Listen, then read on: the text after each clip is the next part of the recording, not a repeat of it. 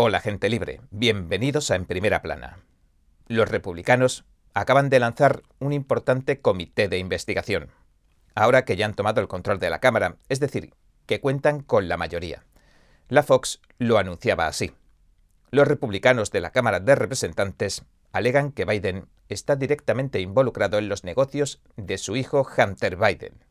El representante James Comer, citando a denunciantes, dice que los acusa de cerrar acuerdos comerciales con personas vinculadas al Partido Comunista Chino. Y recordemos que el Partido Comunista Chino es la mayor organización criminal de todos los tiempos, la más sanguinaria sin duda que jamás ha existido en el planeta. Robert Destro, ex secretario de Estado para la Democracia, los Derechos Humanos y el Trabajo, incluso asegura que el régimen chino está perpetrando no uno ni dos, sino tres genocidios en la actualidad, contra budistas, tibetanos y Falun Gong. Y en este artículo de la Fox se señala que el representante republicano James Comer alegó en una conferencia de prensa que el presidente Joe Biden se ha visto involucrado profundamente y activamente en los negocios que mantenía en el extranjero su hijo Hunter Biden, al que, recordemos, expulsaron del ejército por un lío de drogas. Y recordemos también los archivos que se encontraron en la computadora portátil de Hunter, la que dejó abandonada en una tienda de reparaciones informáticas en Delaware. Y esa misma, ese mismo portátil que tanto los medios corporativos como las redes sociales del establishment trataron de silenciar y censurar antes de las elecciones de 2020. Lo tacharon todo de desinformación. Bueno, hasta que no pudieron seguir ocultando que todo era cierto. Algunas encuestas sugirieron en aquel entonces que si se hubiera dejado que el pueblo estadounidense conociera toda esa información del portátil de Hunter Biden antes de las elecciones de 2020, los resultados de las elecciones presidenciales podrían haber sido muy diferentes. Y ahora, como todo el mundo sabe, hay mucho material en esa computadora. Y por si esto fuera poco, en las redes hay un vídeo del propio Biden contando cómo amenazó al presidente de Ucrania, creo recordar que era el presidente, para que frenara, para que detuviera a un fiscal que investigaba la empresa de energía que había metido a su hijo Hunter en su junta directiva, a pesar de que Hunter, claro está, no tiene ninguna experiencia en el sector, y además ganando un sueldo considerable. Entonces Biden va y lo amenaza. Cuando era vicepresidente de Obama, lo amenazó con retirarle algún tipo de ayuda millonaria que otorgaba Estados Unidos a Ucrania. Incluso presumió de ello ante las cámaras. Y el presidente de Ucrania cedió ante la presión, claro. Y como decimos, está también el portátil de su hijo, en el que, entre otras muchas cosas, hay constancias de conversaciones en las que se habla de que un porcentaje, pongamos el 10%, un porcentaje de los negocios que hacía con Ucrania o con China o con Rusia, etc., debía ir a parar a los bolsillos del gran tipo, el gran tipo, y ahora el representante Comer aclara que la investigación se enfoca en descubrir si el presidente Biden ha jugado o juega algún papel en los negocios de su hijo. La lista de delitos que le imputan a la familia Biden es prácticamente interminable. Conspiración, fraude electrónico, violación de la ley de registros de agentes extranjeros, lavado de dinero, evasión de impuestos, etcétera, etcétera, etcétera. Y también está hablando del hermano del presidente Biden, que también parece estar metido en el ajo. En fin, vamos a seguir de cerca este asunto y el resto de comités de investigación que se van a crear. Y algo interesante que nos dejamos ayer, una de las preguntas que flotan en el aire tras el último anuncio de Trump es ¿a quién elegirá Trump para vicepresidente? Esa es una de las grandes preguntas. Y ya te digo que no va a ser Mike Pence. Muchos de los partidarios de Trump ven a Pence como una especie de Judas. Piensan que lo apuñaló por la espalda, con el asunto del 6 de enero y demás, ya sabes. Y demás, y vemos que básicamente Pence va en contra de Trump, como vimos ayer, como explicamos. Pence, ahora todo lo que pregona se ajusta a las líneas que marca el Partido Demócrata, tanto con el 6 de enero como con su defensa del sistema electoral. Pero en realidad está tratando de hacer una campaña impulsando las mismas políticas populistas de Trump, pero sin Trump. Pero, si observamos más detenidamente, no parece que Pence represente nada de esto de lo que habla en realidad. Pero de esta manera está tratando de rascar votantes que comulgan con las ideas de Trump y que aún recuerdan que trabajó a sus órdenes como vicepresidente. También sé que mucha gente está diciendo que la número dos de Trump podría ser Kerry Lake. Pues sí, creo que en realidad Trump podría tener en mente a Kerry Lake. En realidad, creo que serían un tándem increíble. Y creo que con esa fórmula podrían tener éxito. Pero habrá que ver qué acaba pasando con la actual postulación a la gobernación de Arizona de Lake y el interminable y accidentado recuento de los votos, porque aunque a priori la cosa no pinta bien para ella, no creo que se dé por vencida tan fácilmente. Lake es una luchadora y va a tratar de impugnar los votos. Según el Epoch Times, ya está recopilando datos y pruebas con su equipo legal, mientras que su oponente, la demócrata Hobbs, se autodeclara vencedora. Lake afirma, por ejemplo, que las máquinas de todo el condado de Maricopa no funcionaron correctamente el día de las elecciones y que la gente se quedó sin votar. Por su parte, los medios de comunicación, sin embargo, se afanaron, se esforzaron en desacreditar a Lake, incluso pidiendo que se votara en su contra. Bueno, como digo, ya veremos qué va a pasar. En cualquier caso, va a presentar batalla, va a plantarle cara a las irregularidades de los resultados de las elecciones y a todos esos malos funcionamientos de máquinas. Pero creo que Lake sería una interesante compañera de fórmula de Trump. Hay también mucha gente que está hablando del general Michael Flynn como el segundo de Trump. He escuchado mm, de varias personas que Trump está considerando a Michael Flynn como compañero de fórmula.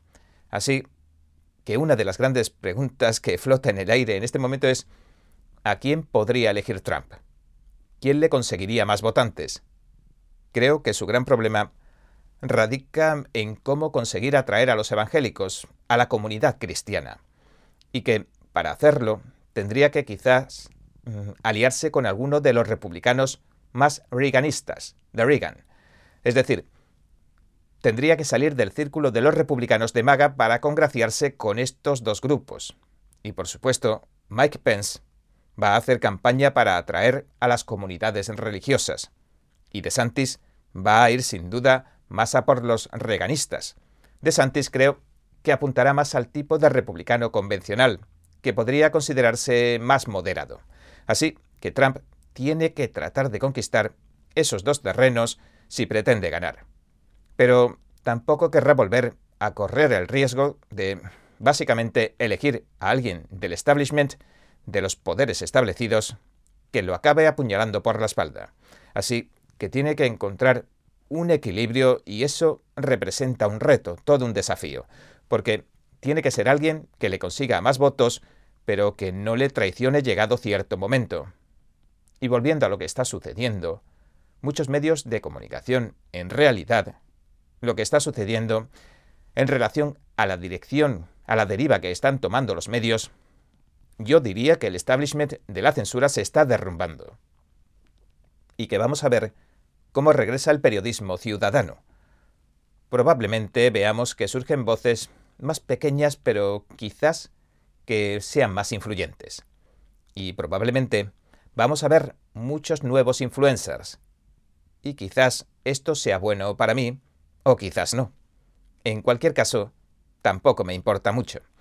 Creo que los mejores son los que se merecen llegar arriba. Y en mi opinión, a medida que surgen muchos nuevos influencers, nuevos youtubers, nuevas voces que influyen en Twitter y que vuelve el periodismo ciudadano, también vamos a ver cómo empiezan a hundirse muchos de los grandes medios de comunicación, de los que predominan ahora. Y una de las grandes razones detrás de esto es que gran parte del establishment mediático se está revolviendo en contra de Trump. Y si la gente apoya a Trump, no van a consumirlos, especialmente aquellos que forman la base republicana. Pero déjeme mostrarle algo. Político dice que las redes limitaron el tiempo de emisión de Trump cuando anunció que se postulaba a 2024.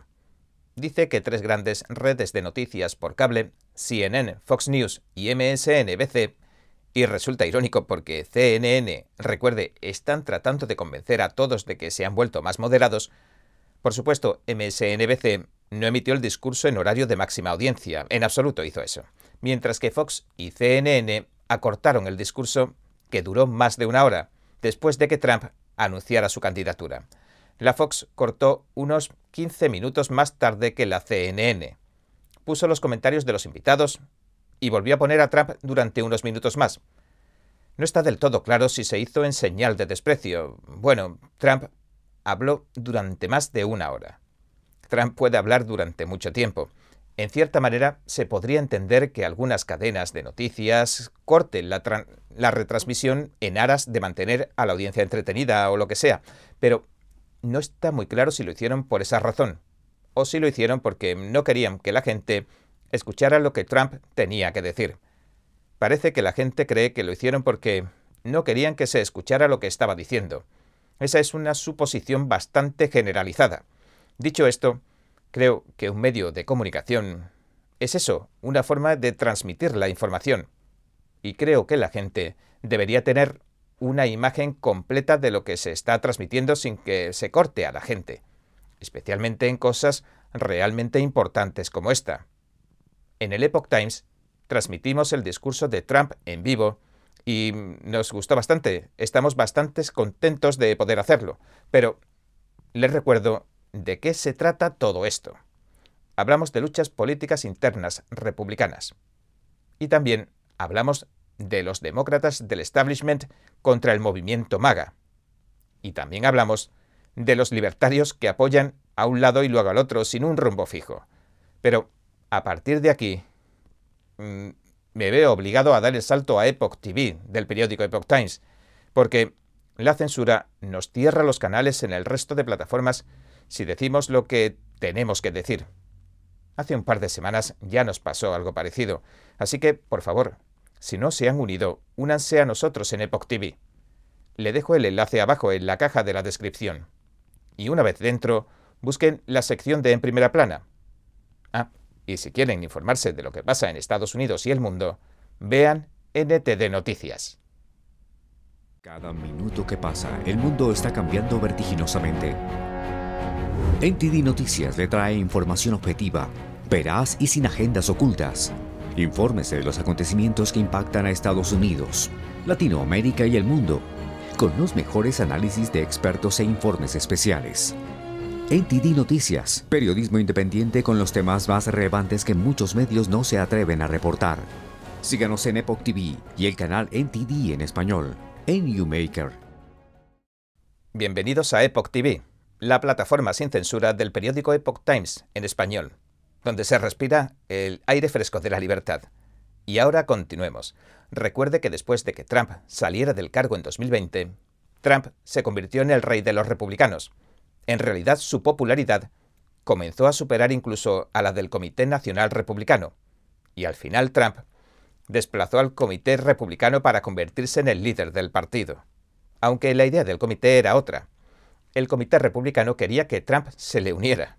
El Comité Nacional Republicano, que representa todo lo que el Partido Republicano apoya, a los candidatos, etcétera, etcétera, quisieron que Trump se les uniera. Pero Trump, en lugar de hacer eso, comenzó su propio PAC, su propio Comité de Acción Política.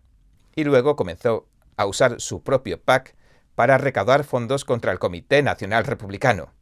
Y al recaudar fondos de forma independiente para los candidatos republicanos, Trump le plantó cara así, directamente, al Comité Republicano, lo desafió en cuanto mm, al tema de decidir quiénes serían los candidatos republicanos y quiénes representarían al Partido Republicano. Y ahora entiendo más lo que eso significó. Ahora justo se ha visto claro en las elecciones de mitad de mandato, ¿no? En estas elecciones intermedias, la gente está diciendo que los candidatos de Trump han perdido. Pero, en realidad, muchos ganaron. Y los que perdieron, en su mayoría, estaban en zonas donde hay posibles evidencias más que significativas de fraude electoral. Pero, por supuesto, los poderes establecidos de ambos partidos, el establishment, está afirmando que no existe tal cosa como el fraude electoral. Ese es ahora el relato que se pregona y que sirve como premisa para afirmar que las derrotas electorales son culpa del propio expresidente Trump. Pero Trump, por supuesto, está culpando al establishment republicano de sabotear a sus candidatos, como Mitch McConnell, porque básicamente hay algunos que quieren convertirse en los reyes republicanos, en los nuevos reyes republicanos, y quieren deshacerse de Trump. Y eso es una parte de la lucha interna que se está viendo ahora mismo. Y hemos visto varios mensajes así que ya hacían predecir todo esto que estamos viendo ahora. Por ejemplo, The Economist lo dijo en enero. No voy a repasar el artículo entero, pero en términos generales, este era su argumento. The Economist dijo que los republicanos seguían siendo el partido de Donald Trump y que todavía podían ganar. Ese fue el titular que publicaron. Y ese titular, ese mismo titular, era esencialmente la retórica oficial que exhiben ahora la mayoría de los medios, y a día de hoy la siguen promocionando. Trump sigue siendo el partido republicano. Así que, por lo tanto, por extensión, Trump es lo que causó que el tsunami rojo no se produjera en las elecciones intermedias. Esa es la lógica detrás. Y debo mencionar que hasta justo antes de las elecciones no se hablaba en ningún momento de tsunami rojo, sino que se hablaba de que ganarían la Cámara por poco. Así que esa era la versión oficial en realidad hasta tal vez un mes o algo así antes de que se celebraran las elecciones de mitad de periodo. Lo que cambió la idea de que los republicanos no iban a ganar el Senado y de que ganarían solo la Cámara y por poco fueron las encuestas que comenzaron a salir en ese entonces.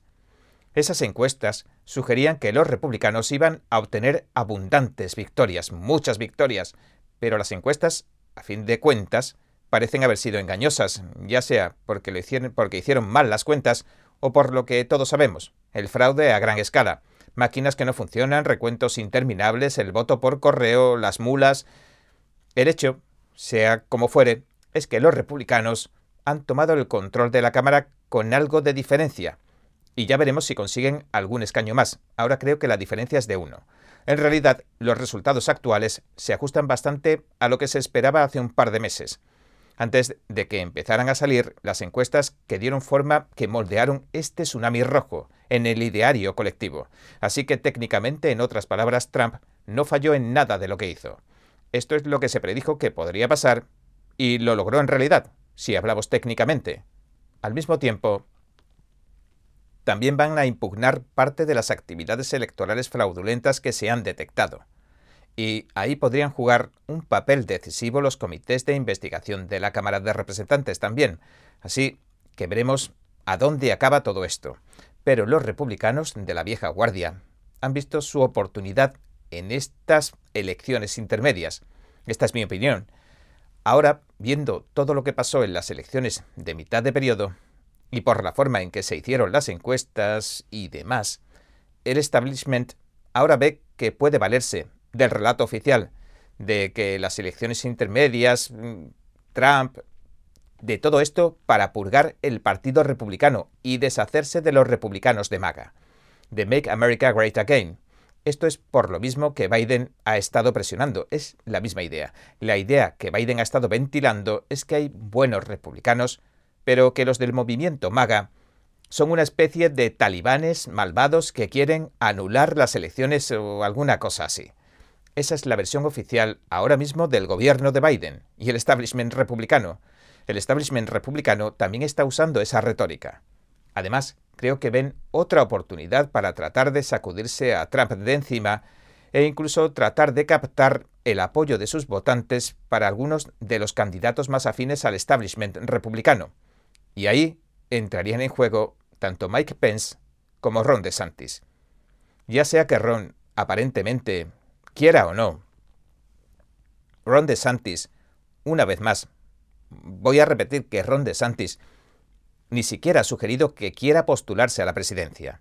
Ni siquiera lo planea. Pero los medios de comunicación y los políticos del establishment están tratando de que compita contra Trump. Pero DeSantis no quiere hacerlo. Pero quieren quemar también este cartucho con el fin de deshacerse de Trump y cambiar la línea ideológica del Partido Republicano. Les mostraré algo. ABC News informó de que el Comité Nacional Republicano advirtió a Trump de que si se presentaba a la presidencia, dejaría de pagarle sus facturas legales. Dice que a los líderes republicanos les preocupa que Donald Trump pueda perjudicar las expectativas que han depositado en las elecciones de mitad de periodo. Se anunciaba que se postulaba a la presidencia demasiado pronto. Resumiendo, le trataron de disuadir amenazándolo con perder cientos de miles de dólares en costas legales, según dijo uno de los trabajadores del Comité Republicano Apolítico, ah, perdón, a ABC News. El artículo señala que el Comité Nacional Republicano ha pagado casi 2 millones de dólares a los bufetes de abogados que representan a Donald Trump y por algunas de sus acciones legales, litigios e investigaciones gubernamentales. Pero dice que un trabajador del comité le dijo a ABC News que tan pronto como Trump anuncie que se postula para presidente, los pagos, estos pagos, se detendrían, porque el partido tiene una política de neutralidad, y esa neutralidad le prohíbe tomar partido en las primarias presidenciales entre los distintos candidatos republicanos. Eh, en enero, la presidenta del comité, Ronna McDaniel, dijo que el partido tiene que mantenerse neutral con respecto al resto de candidatos a las primarias republicanas, pero que no iba a decirle a nadie que se presente o que no se presente en 2024. Sin embargo, la misma Ronna McDaniel desde entonces ha afirmado y reafirmado que Trump sigue liderando el partido. Ahora, dicho esto, creo que lo que vamos a ver va a ser grande. Esto es muy parecido a lo que vimos en 2016. Vamos a ver a alguien que tome el lugar de Jeb Bush. Recuerden que Jeb Bush representaba a los republicanos de la era Bush, a ese otro tipo de partido republicano. Ted Cruz representaba a los evangélicos. Muchos de los votantes cristianos eran mucho más pro Ted Cruz que otra cosa, y tenías a los que seguían a Rubio, y tenías a la gente que seguía más a los libertarios, y luego, en la última posición, estaba Trump. Es irónico pensar que Hillary Clinton y los demócratas pensaron que Trump era el que tenía menos posibilidades de ganar, y sin querer cayeron en todas las trampas que les tendió Trump. Es decir, terminaron sin querer apoyándolo e incluso se sabotearon a sí mismos en el proceso. Pero lo que sucedió en 2016 sucedió a través de las argumentaciones que hacía Trump, a través de los debates políticos que mantenía, a través de las declaraciones públicas y, bueno, también por los insultos y por los apodos que llenaron titulares. Todos los medios de comunicación en aquel entonces querían cubrirlo, porque le resultaba, entre otras cosas, muy productivo, muy beneficioso. Cada vez que Trump hacía algo polémico, todo el mundo, y digo todo el mundo, quería cubrirlo. Y cada vez que sucedía, Trump daba a conocer, dejaba caer alguno de sus mensajes nuevos al pueblo estadounidense. Y es que Trump es, bueno, es muy bueno dando espectáculo. Los medios lo adoran, no importa de qué lado del espectro político sean. Todos quieren escribir sobre él. Llena titulares, bueno, hagamos un matiz, digamos un matiz. Digo que lo adoran en el sentido de que lo quieren porque produce noticias bien jugosas, claro. No lo adoran más que por eso, porque levanta pasiones. Pero no lo adoran.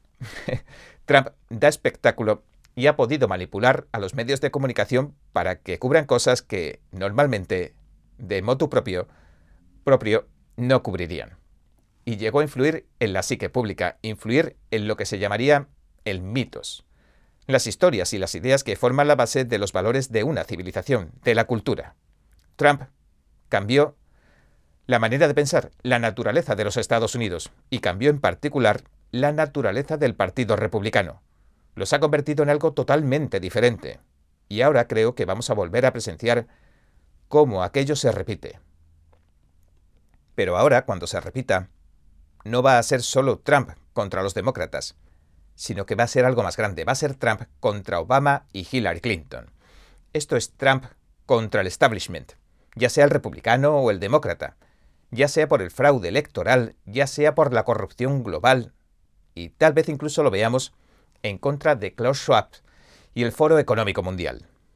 Y en su campaña contra los demócratas, Trump está diciendo que va a entrar y va a despedir a 50.000 personas por lo menos piensa purgar todo el estado profundo de los Estados Unidos, es decir, el establishment, la burocracia que se ha atrincherado en Washington, D.C.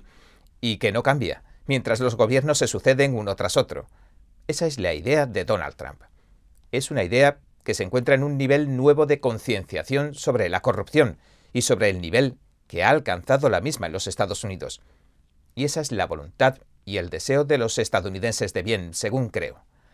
Bueno, vamos a ver qué sucede, porque habla de cambiar el país desde sus cimientos. No quiere ser otro presidente más. Eso no es lo que busca Trump. Está dirigiendo un movimiento, un movimiento para cambiar Estados Unidos. Y creo, en mi opinión, que eso es realmente lo que representa en este momento para Estados Unidos.